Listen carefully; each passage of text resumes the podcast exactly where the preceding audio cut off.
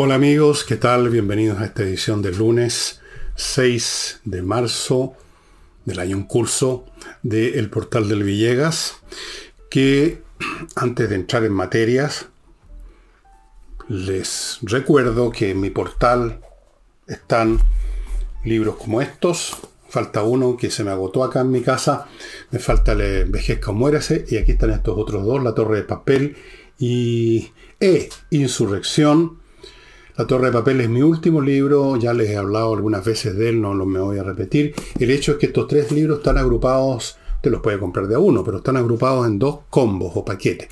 Uno de tres, los tres libros incluidos, y otro de dos, que incluye Insurrección y, y uno de los otros dos, me acuerdo. Los precios son súper accesibles el despacho muy rápido en Santiago en un día, en 24 horas, depende de la hora que usted encargue, por supuesto, y en provincia entre 2 y 3 días, normalmente son 2 solamente. La empresa que tenemos de despacho es muy eficiente, así es que podemos tranquilamente asegurar eso. Cuando ha habido algún problema que han sido contados con los dedos de una mano, lo hemos resuelto nosotros mismos muy rápidamente. ¿Y qué otra cosa? Ok, vamos en materia. Como ustedes saben, los fines de semana no pasa mucho en Chile, no pasa mucho, y menos el domingo, oportunidad en que la prensa, la gran prensa nacional, entrevista a los próceres de la política y les da dos, tres páginas, grandes fotos, para que se den en el gusto, para que se explayen a piacere. Las entrevistas en general tienen un tono bastante complaciente, obsecuente incluso a veces en oportunidades pareciera que en vez de periodistas están eh, escribiendo relacionadores públicos. Pero a pesar de eso, algo sale que puede ser de utilidad. Y en este caso lo que vamos a comentar es unos dichos de la ministra de la SECPRES, doña la señora Uriarte, quien dijo lo siguiente a propósito de cierta sensación que hay en algunos de que podría en la agenda del gobierno empezar a cambiar, a modificarse, estar en suspenso. Doña Uriarte dijo, Ile Uriarte dijo, abro comillas, textual, no queremos hacer un nada distinto a aquello que tenga una impronta progresista. Ustedes dirán, bueno, ¿y? Está diciendo que van a seguir con su idea. Wait a minute. Ojo con las palabras, que las palabras a veces en forma inconsciente punto, punto, desde el punto de vista del que las dice. No necesariamente ha sido calculado. Revelan algo, revelan un pensamiento, un pensamiento que quizás no se puede decir abiertamente. repito lo que dijo, no queremos hacer nada distinto a aquello que tenga una impronta progresista. Apenas leí esto, yo me precipité a uno de mis diccionarios, tengo dos, este que consulté es el Everett, bastante gordo, completo, y busqué la definición de la palabra impronta. Hay cuatro acepciones, escogí dos. Una es marca o huella que una cosa deja en otra. Y otra acepción es reproducción en cualquier materia blanda marca o huella que una cosa deja en otra. Lo que nos está diciendo entonces, sin saberlo, sin quererlo, sin tener conciencia probablemente la señora Uriarte, es lo siguiente. Voy a traducir la frase ahora sin usar la palabra impronta. No haremos nada que no se parezca por fuera en su huella a nuestra agenda original. Eso es. Estoy seguro que doña Lía Uriarte nos hizo este brevísimo y superficial, si ustedes quieren, y no, necesariamente exhaustivo análisis etimológico que estoy haciendo yo, el significado de las palabras, para nada. No lo no buscó el diccionario para ver cómo digo que en el fondo estamos en una postura un poquito distinta, sino que sencillamente, oscuramente, semi-conscientemente, está reconociendo que el proyecto original de su coalición está muerto muertos los hechos, vivo en la palabrería y ahora de palabra pasó de palabra que suena, de cantinflada, pasó a ser simplemente una huella y las huellas son mudas. Cayó en el silencio. Una impronta, o sea, que se parezca, que tenga una huella. Pero el que deja una huella es distinto a la huella. ¿No es cierto? Como una huella digital. Yo dejo una huella digital y ahí está mi huella, pero no, es, no soy yo. Es una huella, es un rastro. Es una reproducción en una materia blanda. Yo creo que está aquí en este lenguaje, eh, reconociéndose que efectivamente eso es lo que ocurre. De hecho, todas estas declaraciones surgieron a propósito de preguntas que le hicieron, comentarios que le hicieron al señor Uriarte, porque a su vez la señora Vallejo, la bella e imperturbable vocera de gobierno, y la señora Toá, no tan imperturbable ni, ni tampoco lo otro, habían dicho en un momento anterior, un par de días atrás creo, que hay que reformular el pacto con la ciudadanía, lo cual, si me permiten hacer una traducción, hay que reformular el programa de gobierno. Porque eso se suponía que era el programa de gobierno, ¿no? Que era un pacto. Ahora, ¿de qué pacto estaban hablando la señora Vallejo y o la señora Toa? ¿Cuál pacto con la ciudadanía? En primer lugar, aquí no ha habido ningún pacto con la ciudadanía como si fuera todo el país. Aquí ha habido un programa apoyado por una parte de la ciudadanía que votó por el señor Boric. Y de esa parte que votó por el señor Boric, muchos no votaron por el pacto con la ciudadanía, con el programa del señor Boric, sino que votaron en su inmensa inteligencia porque se creyeron el cuento que con Cast venía el nazismo y que al otro día íbamos a invadir Polonia, como hicieron los nazis y otros votaron porque, bueno, por, distintas razones, menos porque hayan firmado un pacto de ninguna clase. Pacto además suena algo muy serio, suena como un pacto de sangre, suena como más, que un contrato, suena como una cosa en que hay un compromiso enorme, emocional, una cosa a la cual uno se puede apartar jamás. Un contrato uno lo puede rescindir, un pacto no. Un pacto con la ciudadanía. ¿Quién se creen ellos que son que tienen un pacto con la ciudadanía? Pero en fin, el hecho es que esta expresión del pacto de la ciudadanía es absurda, pero sobre todo es interesante esto que hay que reformular. Y luego viene la señora Uriarte y nos dice que hay que, tiene que haber una, vamos a seguir con, con proyectos, con acciones que tengan una impronta, que se parezcan, que se parezcan. Bueno, y no lo digo yo simplemente por ser un facho, un ultra, como dicen los tontones en la prensa, ultraderechista. No, no. Lo dice la misma izquierda. Lo piensan si no lo dicen. Algunos lo dicen y lo piensan, y algunos lo dicen y nunca lo pensaron. Por supuesto, no hay muchos que piensen en ese sector. Me temo yo, son repetidores de fórmula. Temen esos sectores que el gobierno se está apartando de eso que llaman el pacto con la ciudadanía. Temen que el gobierno está mirando hacia el centro. Temen que el gobierno le está poniendo sus ojos a los radicales, a los socialdemócratas, al Partido Socialista, incluso en una de esas hasta el partido, lo que queda del Partido Cristiano si es que se puede hablar de Partido Cristiano. Entonces, por eso que el señor Tellier anunció, sacó a relucir la famosa frase, esta, esta convocatoria, eh, eh, que no sé si se va a traducir o no, las movilizaciones sociales. Porque esos sectores más extremos temen que el gobierno, empujado por las circunstancias, por esto que yo he mencionado tantas veces, la fuerza de la realidad, está virando un poquito, un poquito hacia el centro, o como mínimo está dejando de empujar tanto para cosas que sencillamente se topan con el rechazo brutal de la ciudadanía. Pero si ya tuvimos una prueba. 4 de septiembre, no lo olviden. Y luego están las encuestas de opinión que toda la semana nos, da, nos dicen más o menos lo mismo, con fluctuaciones, claro, pero básicamente sigue el Partido Comunista estando al fondo de la tabla, sigue siendo desaprobado masivamente el señor Boris, sigue su gabinete estando por los suelos, el Congreso, etc. Y cuando se le pregunta a la gente sobre determinados de estas iniciativas, de estas transformaciones profundas del gobierno, como el tema de las cotizaciones, también le hacen tapa.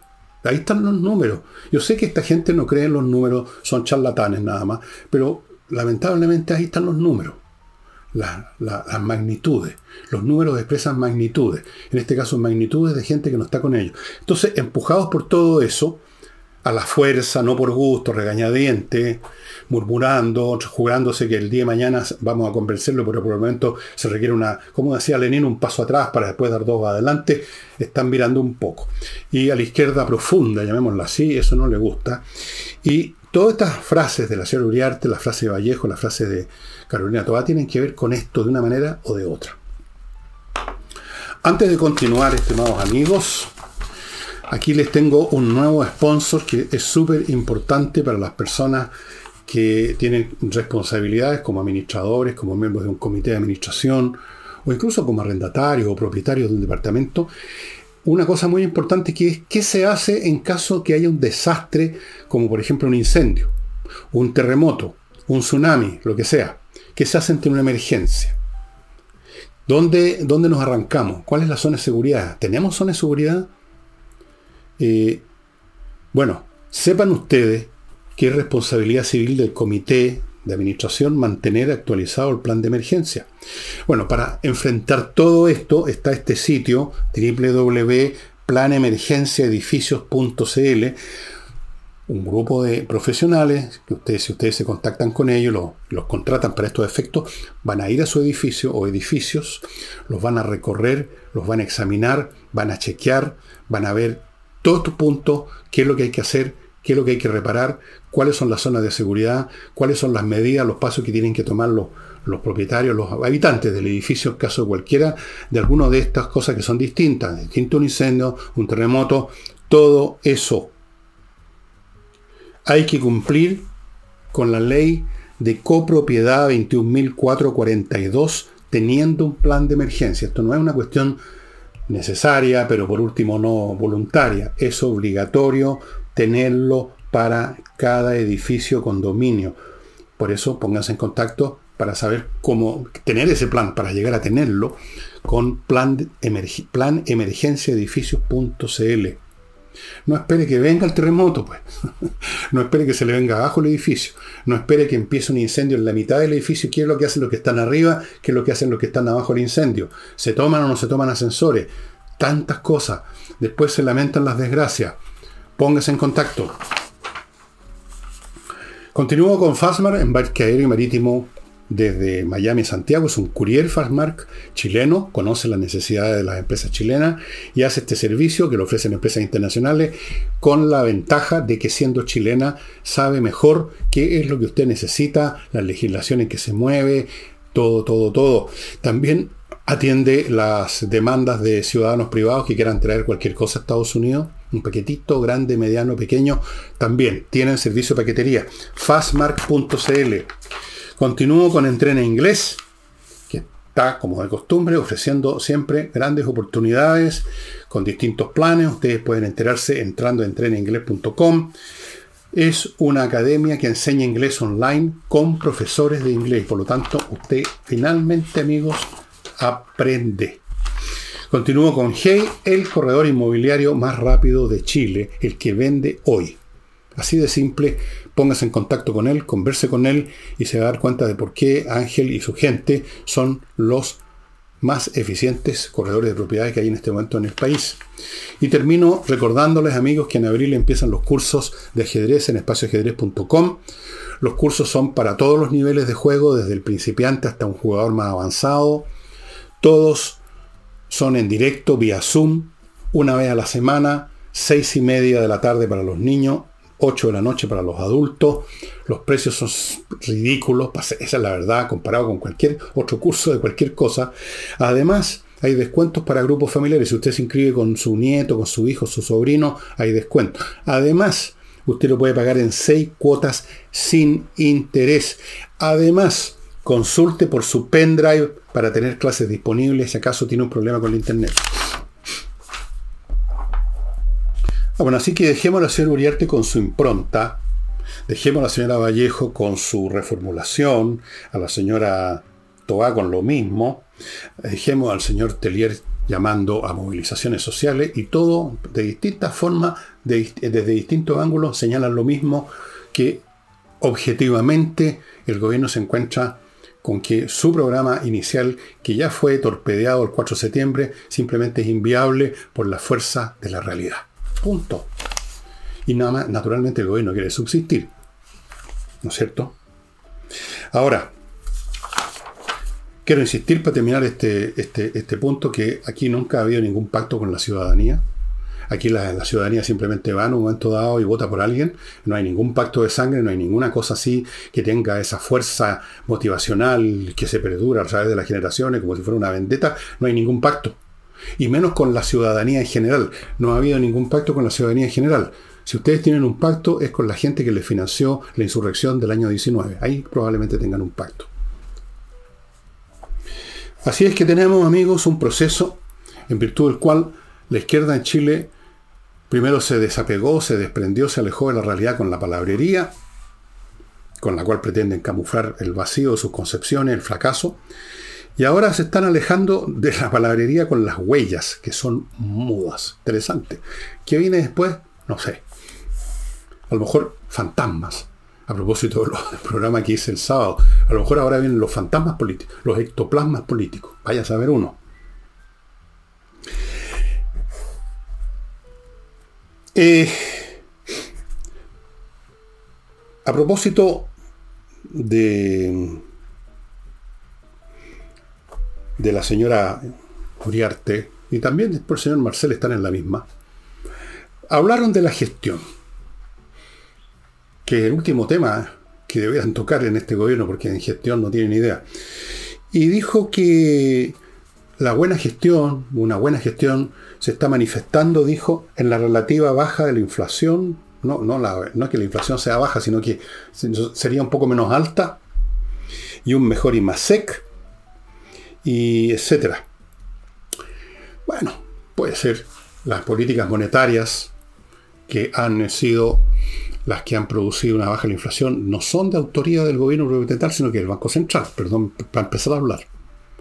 Y segundo, es una medida, digamos, por así decirlo, no fácil, pero digamos accesible. Simplemente se toma una medida, se toma una decisión en el Consejo del Banco Central y se tocan unos botones y ya y entonces resulta que las tasas de interés de, los papeles del banco suben y por lo tanto empieza la plata a salir de hacia allá y empieza a disminuir el, circulante que circula.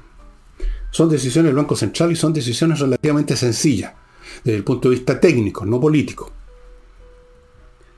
En cuanto al mejor IMASEC, estamos hablando de un 0,4. No sé si, bueno, vamos a ser generosos. Vamos a suponer que eso vale la pena considerarlo una mejora, pero eso eh, no, es tampoco acción del gobierno, eso es porque un número de X de empresarios eh, están todavía funcionando. Tienen que hacerlo, si no se mueren. Entonces subió un poco la Yo no sé si tiene tanto derecho el gobierno a atribuirse. Yo creo que el gobierno va a tener derecho a atribuirse algún éxito en materia económica el día en que empezamos a ver un aumento de la inversión masivo que es lo esencial. Sin inversión no hay desarrollo económico. Sin desarrollo económico no hay pega. Sin pega no hay plata. Sin plata uno se muere de hambre. Y con gente que se muere de hambre los gobiernos se vienen abajo. Cuando veamos al gobierno tomar las decisiones que a él le competen y no al Banco Central ni a los empresarios, sino que al gobierno, en materias relativas a políticas económicas, por ejemplo, se inició hoy día la discusión sobre la cuestión tributaria, vamos a ver hasta qué punto el gobierno sigue forzando determinados aumentos de impuestos o se aviene con otros sectores. Bueno, como sea, ahí vamos a ver la mano del gobierno en esta materia. Y si la mano viene bien, y por lo tanto empieza a aumentar la inversión, yo encantado voy a decir, ok, estupendo, hicieron algo bien. Pero no canten victoria antes de tiempo, un poquito, suena un poquito ridículo. Como, como me suena la frase de Mario Marcel, que a propósito de lo mismo, dijo que el crecimiento del 0,4%, que hay que mirarlo con un microscopio, no es una golondrina que hace verano. No, no, no, no. ¿Cómo se le ocurre, por Dios? No es una golondrina. Una golondrinita. No. Es algo más sólido, dijo. Fuera de eso agregó que la inversión tuvo un pequeño crecimiento. No dio el número porque debe ser tan pequeño que, que no valía la pena mencionarlo. Simplemente dijo en general el, generalismo, ustedes saben, es el, terreno semántico en que se mueve la izquierda o la gente que trabaja para ellos, como el señor Marcel. La inversión tuvo un pequeño crecimiento. Qué pena que no haya dado cifras. El señor Marcel es economista. La economía se maneja con cifras. Yo supongo que Marcel sabe un poco de aritmética. Podría haber dado algunas cifras. No dio ninguna. Luego dijo algo importante, sí. Hay que, las cosas hay que reconocerla. Dijo, ya hemos tenido bastantes incertidumbres en Chile como para que valga la pena agregar otra incertidumbre o aún más incertidumbre con otro retiro de los fondos previsionales. Porque aunque ustedes no lo crean, o se les olvidó, todavía hay algunos genios resplandecientes en el Congreso o, personajes diabólicos que quieren de frentón destruir este país y quieren más retiro no han aprendido nada o no quieren aprender o no les importa que esto produce inflación, que produce un montón de problemas que finalmente incluso a la misma gente que quieren favorecer resultan perjudicados. Porque para ellos todas estas cosas, todas las medidas que promueven o que apoyan, no son por razones técnicas porque ellas crean estas personas que tal o cual medida va a favorecer a la gente. Ellos los ven como instrumentos políticos para demoler el modelo neoliberal. O sea, ellos están prendiendo fuego, son como los que le prendieron fuego a Chile. No es que estén equivocados y en vez de, de hacer algo, de, plantar un arbolito, prendieron un fósforo. No, ellos quieren prender los fósforos. Bueno, hay gente así todavía en el Congreso y a ellos les dice, ya hemos tenido bastantes incertidumbres como para agregar una más. Yo quiero repetir lo que dije sobre las certidumbres, las incertidumbres, que aquí lo que no hemos tenido son incertidumbres, lo que hemos tenido son certidumbres, malas certidumbres en cuanto a las iniciativas de la izquierda en general y o de algunos sectores en especial que están dispuestos a demoler el modelo neoliberal, entre ellos el presidente de la República, que puede disimularlo porque es como un comediante, pero está en esa parada desde que era un dirigente estudiantil que no lo conocía ni su mamá, que se subió un cajón azucarero a decir estupideces, desde ese entonces está contra el modelo neoliberal. ¿Por qué? ¿Por qué está contra el modelo neoliberal? Sabe él y, los demás que lo que es, es, en primer lugar, es un nombre que le pusieron. Sabe cómo funciona la economía. Ha estudiado un poco matemática el señor Boris. Yo creo que no sabe nada de matemática, no sabe nada de economía. Lo único que sabe es repetir frases panfletarias. Bueno, pero lamentablemente, como es presidente de la República, esas frases panfletarias se pueden traducir y se traducen en actos. Así es que mm, hemos, y nosotros tenemos la certidumbre que es así, tenemos la certeza, porque lo hemos visto, lo hemos escuchado mil veces. Así que lo que aquí tenemos que despejar son las certidumbres de que estamos en manos de una pandilla de demoledores, de la empresa de demolición.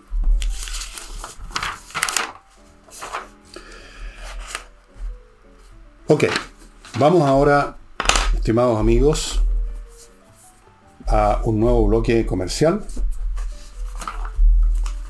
que hace posible este programa y que además son productos que les convienen a ustedes.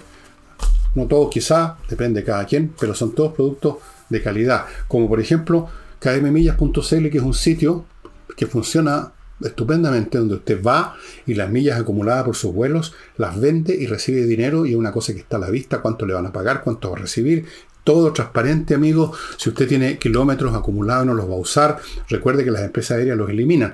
No se conservan eternamente, indefinidamente. Las eliminan. Así que sáquenles provecho ahora. kmmillas.cl.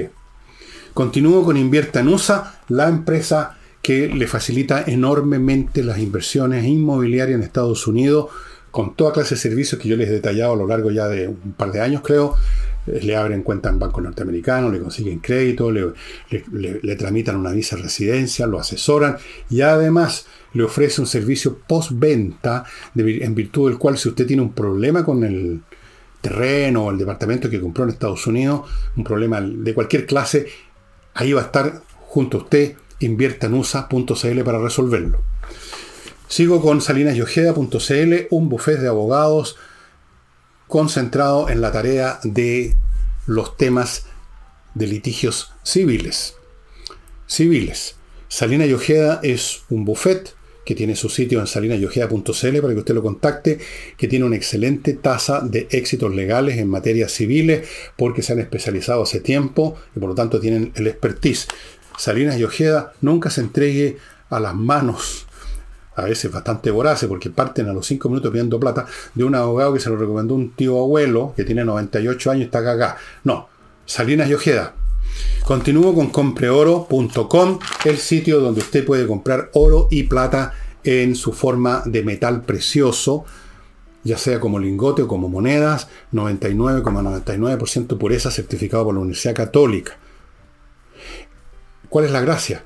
Que son objetos físicos, el oro y la plata, ya sea como lingote o como moneda, que usted los tiene en sus manos, que los guarda donde quiere, los lleva donde quiere y los venda donde se le da la real gana, y nunca va a encontrar problemas para vender oro o plata, porque son valores intrínsecos, no son valores de papel, no son eh, acciones, no son, no, son cosas que tienen un valor propio en sí mismo. Así es que es una excelente póliza de seguro para cualquier problema. Usted por lo menos tiene su oro y su plata. Compreoro.com. Continúo con. Ahora con el litio. El litio ha producido. El tema del litio ha surgido a la luz porque el subsecretario de Minería eh, habló de licitar, de abrir licitaciones a privados para la explotación, exploración, etcétera, del litio. Y por supuesto, eso a los comunistas no les gustó. Saltaron de inmediato, están muy molestos con la idea del gobierno porque el señor subsecretario es parte del gobierno, de que los privados puedan concursar en estas materias. Lo que ellos quieren, era que no, es una empresa estatal, la llamada Empresa Nacional del Litio que se supone que está en el programa de gobierno. Sí, es verdad. Tal vez sea una de estas otras cosas que se está virando, como yo creo que lo manifiesta esto, de abrirle la posibilidad de que participen en esto los privados. Pero, ¿qué pasa?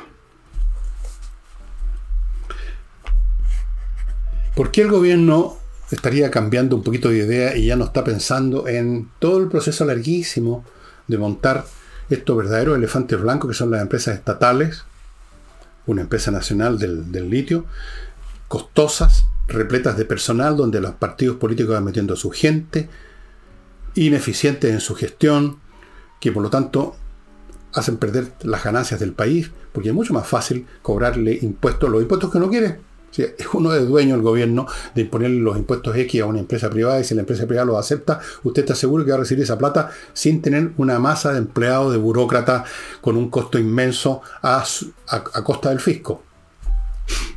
¿Y por qué la urgencia? Fíjense que el señor Juan Luis Castro, senador del Partido Socialista, no lo entiende y dijo, ¿cuál es la precipitación de licitar a privados?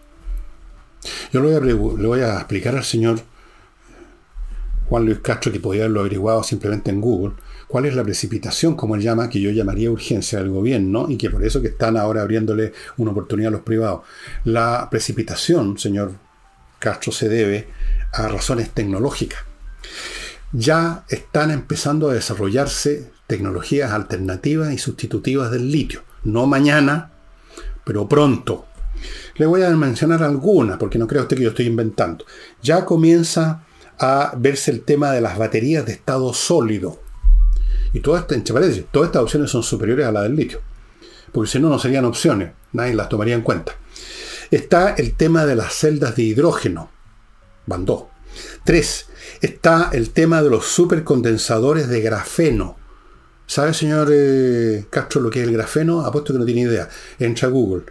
Y están las baterías de iones de sodio, que ya hay una empresa no me acuerdo el nombre, si era Nitros o Natros, que está anunciando que pronto va a empezar a producirlas en serie. O sea, no es meramente un tema de laboratorio. No. Por eso la urgencia, señor.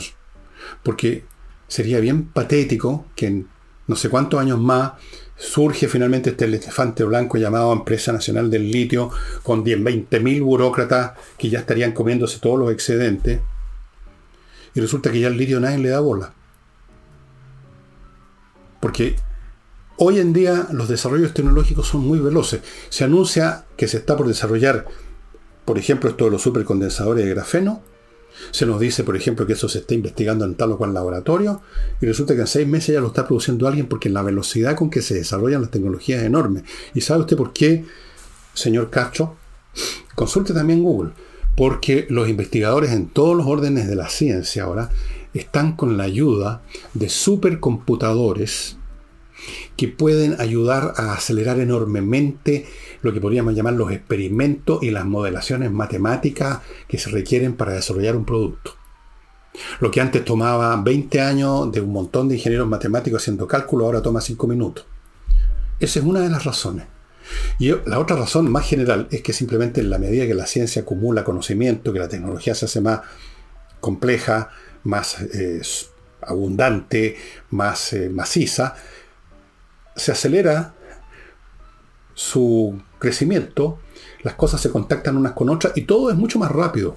Si usted examina, señor eh, Castro, la, la historia del desarrollo tecnológico, va a ver que con lo que antes se tomaba siglos para desarrollarse, para inventarse, luego crearse y luego instalarse en el mundo real, ahora toma semanas.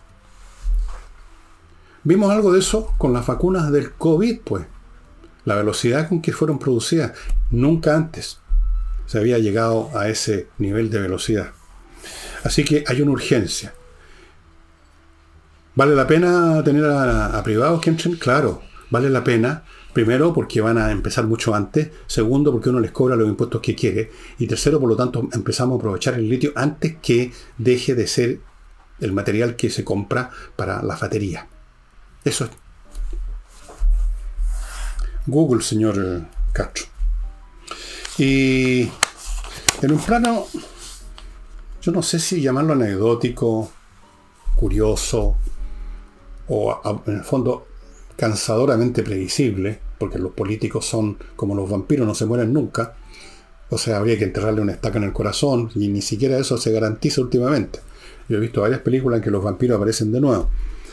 Don Sebastián Piñera estuvo en un programa de televisión que se llama Mesa Central, un programa político básicamente. Y eso ya es una novedad. Reapareció. Había estado en el silencio más absoluto, como si, hubiera, si se hubiera metido, digamos, en su, en su mausoleo familiar. Y ahí está, en mesa central, y prometió, ¡mano dura! Contra la delincuencia, el narcotráfico y el terrorismo, yo no sé en qué sentido uno puede prometer, si al mismo tiempo dice que no se va a candidatear en ninguna cosa, ¿cómo puede uno prometer si no tiene arte ni parte en algo? Uno promete o no promete en lo que toca a acciones que uno acomete, que uno lleva a cabo. Entonces uno promete que va a hacer tal cosa o dice, no, no te lo puedo prometer, pero es uno el que la hace. Pero yo no puedo prometer lo que va a hacer otro. Te prometo que Juan Pérez, que es un habitante de Finlandia, se va a tirar al agua mañana. No, no, no, no, no, no, no, no le veo. Y bueno, a propósito de eso salió inmediatamente un, tweet. ¿Twitter? ¿Cómo se llaman esas weas? Perdón. Del señor Castel, ex candidato, diciendo bueno, ¿por qué no hizo todo eso durante su gobierno? Tuvo dos periodos, ocho años, ¿por qué no tuvo mano dura con la delincuencia, el narcotráfico y el terrorismo? Esa es la pregunta que hizo Cast. ¿Cómo responder eso, no? Antes de responderla, amigos, ya le voy a decir, porque tengo una respuesta, no sé si será tan buena, pero. KM Tickets, outlet para sus pasajes aéreos. Entre KM Ticket en vez de estarse dando vueltas, kmticket.cl, dando vueltas en la internet, que es un laberinto y uno se pierde a veces en los laberintos y cae en manos de estafadores, de hackers. Entre KM Ticket, el outlet para sus pasajes aéreos con los mejores precios del mercado. Punto. KM Ticket. Continúo con Patricia Stoker un grupo de profesionales a cargo de registrar, conservar, renovar y defender su marca en Chile y en el extranjero. Si usted tiene una marca, si usted le puso un nombre a su pyme, da lo mismo el tamaño de la pyme, pero usted le puso su nombre, usted lo inventó, protéjalo porque puede, si no, tener un chasco con los frescos de siempre. patriciastocker.com, yo ya lo hice con mi pequeña empresa, elvillegas.cl, estamos protegidos, nadie puede venir a, contarme el cuento que ellos son el Villegas. Yo, el Villegas C. Moi. Continúo con notariospress.cl, la manera más rápida de ventilar el tema de los papeles notariales, que es una lata, y de instalarse una notaría. Usted que se instala frente a su computador unos minutos, 3, 4, 5, anota los datos que le piden para el papel X que usted necesita, lo despacha, enter, va a dar a Notario Express, ellos hacen todo el procesamiento y usted tiene que ir a la notaría, eso es obligatorio porque hay que firmar algo, pero va unos minutos. Firma, retira el papel y se acabó el problema notarioexpress.cl y termino con este bloque con miclimo.com, la empresa premiada que pone a su disposición la mejor climatización de Chile. Se lo doy firmado porque yo la tengo. Lo mejor, mi temperatura 19, a otra gente le gustará más, a otros incluso menos, depende de los gustos. El hecho es que yo tengo la temperatura que quiero, el aire filtrado, no hay ruido, no hay humo, nada. Amigos, funciona con electricidad, silenciosamente, Estupendo. Em, ¿Qué significa esta reaparición? ¿Y qué significa esto y por qué no pudo hacer ninguna de esas cosas la mano dura? Bueno, yo he escuchado a muchos presidentes a lo largo de distintos decir más o menos la misma expresión, la mano dura. La mano dura una expresión muy vieja y nunca, nunca lo logran porque, por varias razones. En primer lugar, porque lo que la gente imagina como mano dura, poco menos que como en una película, una cosa en blanco y negro, con la policía matando a todos los delincuentes, poniéndolo en un muro y fusilándolos a todos en un día. Esas cosas no ocurren ni pueden ocurrir en una sociedad. Entonces uno se hace una imagen un poquito exagerada la mano dura como que al otro día van a desaparecer los delincuentes y los narcotraficantes, y no es así, porque todas esas cosas tienen en primer lugar muchos cómplices, incluso en el aparato del Estado, generan muchos intereses cruzados, es no es una cosa como un furúnculo que uno lo, digamos, le mete un escalpel o algo y lo, hace reventar y saca la pu. Es como un cáncer que se ha ramificado. El delito, el narcotráfico y el terrorismo. El terrorismo en Chile, por ejemplo, protagonizado por la CAM, tiene socios, amigos, seguidores, gente que los comprende en el gobierno. En el gobierno. Desde el presidente para abajo. Yo no digo que salgan con ellos a disparar, pero unos los aceptan, otros los comprenden, otros los apoyan dándole, soplándole información de lo que va a hacer la policía o la justicia. En la justicia misma hay gente que los mira como se ha visto tantas veces, con, con mucha benevolencia. Entonces, no es algo que sea fácil de combatir. Segundo, los gobiernos, desde la época de la.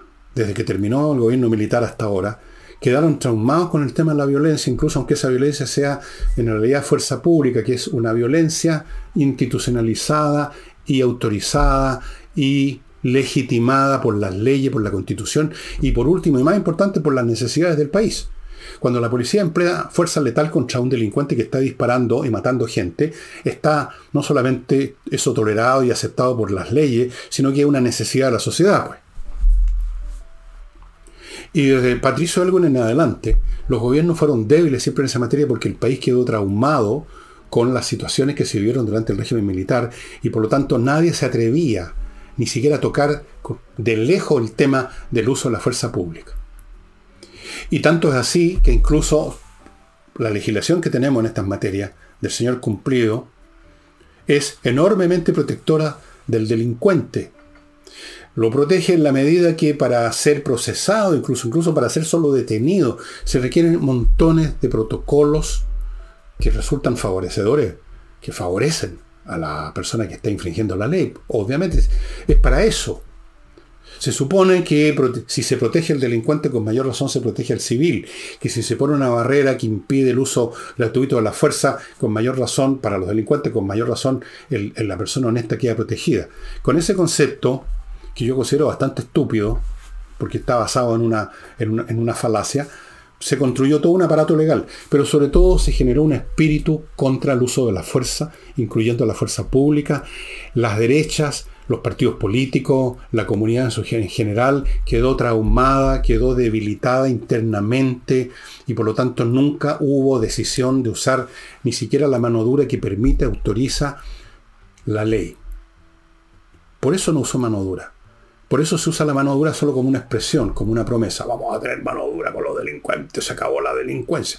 Pero no se hace más que el mínimo y cuando se hace, recuerden ustedes lo que pasa cuando la policía o la justicia atrapan a delincuentes, atrapan a terroristas, miren lo que suele ocurrir. Resulta que el delincuente termina siendo el policía, que el carabinero que lo empujó, que el otro que le pegó, que el de más allá que disparó, que el delincuente no era tan malo después de todo, que hay, hubo un exceso, un exceso de uso de la fuerza. Y vamos poniendo eh, limitaciones. Miren lo que está pasando con el despliegue de la fuerza militar en el norte. Una cartilla como de 10 puntos de, para impedir que usen otra cosa más letal que una pistola de agua. Por eso que Piñera no tuvo mano dura, señor eh, Cast. Porque no se atreven. Nadie se atreve y probablemente usted tampoco se habría atrevido siendo presidente. Está toda una generación completamente traumada y a, a ese trauma se agrega la explotación consciente del tema de los derechos humanos por la izquierda para fortificar esa debilidad, perdónenme la paradoja, para institucionalizarla. O sea, no, no, se trata simplemente que uno tiene una cierta resistencia interna a la fuerza, sino que además vienen y le dicen a uno, no, es que, es que además si usted usa la fuerza, usted está atropellando los derechos humanos. Eso es. Y en fin, Este lunes, amigos, comienza el proceso constitucional con los expertos en el edificio del Congreso de Santiago. Las sesiones entiendo que se van a transmitir por televisión, pero no sé qué canal las va a transmitir. No creo que tengan una audiencia muy grande. Ojalá que sí, que tengan una audiencia suficiente para que podamos ser testigos ahora de lo que está pasando ahí. ¿Qué va a resultar de esto? Por supuesto no sabemos. Tiene que salir una proposición, un template de estos expertos. Luego tiene que venir una elección de los que realmente van a hacer la constitución. Luego tiene que ver qué se va a discutir ahí el producto no podemos, por lo tanto, saber después de toda esta interfase. Vamos a tener que esperar y ver. Quizás lo vamos a ver muy pronto.